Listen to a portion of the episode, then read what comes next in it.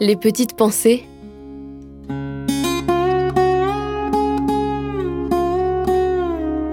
Terroir, héritage et savoir-faire. Le jardin de germes d'espoir. On peut se mettre à plusieurs familles ensemble pour s'organiser, pour réapprendre les techniques du maraîchage et permettre un accès à l'alimentation euh, de façon élargie. Quand je dis de façon élargie, c'est aussi bien pour des personnes qui peuvent être en difficulté, euh, par exemple financière, qui ont des difficultés pour pouvoir se payer des légumes euh, frais, bio ou autres de façon régulière, mais ça peut être aussi des personnes qui ont peu de temps à consacrer et qui néanmoins voudraient s'investir.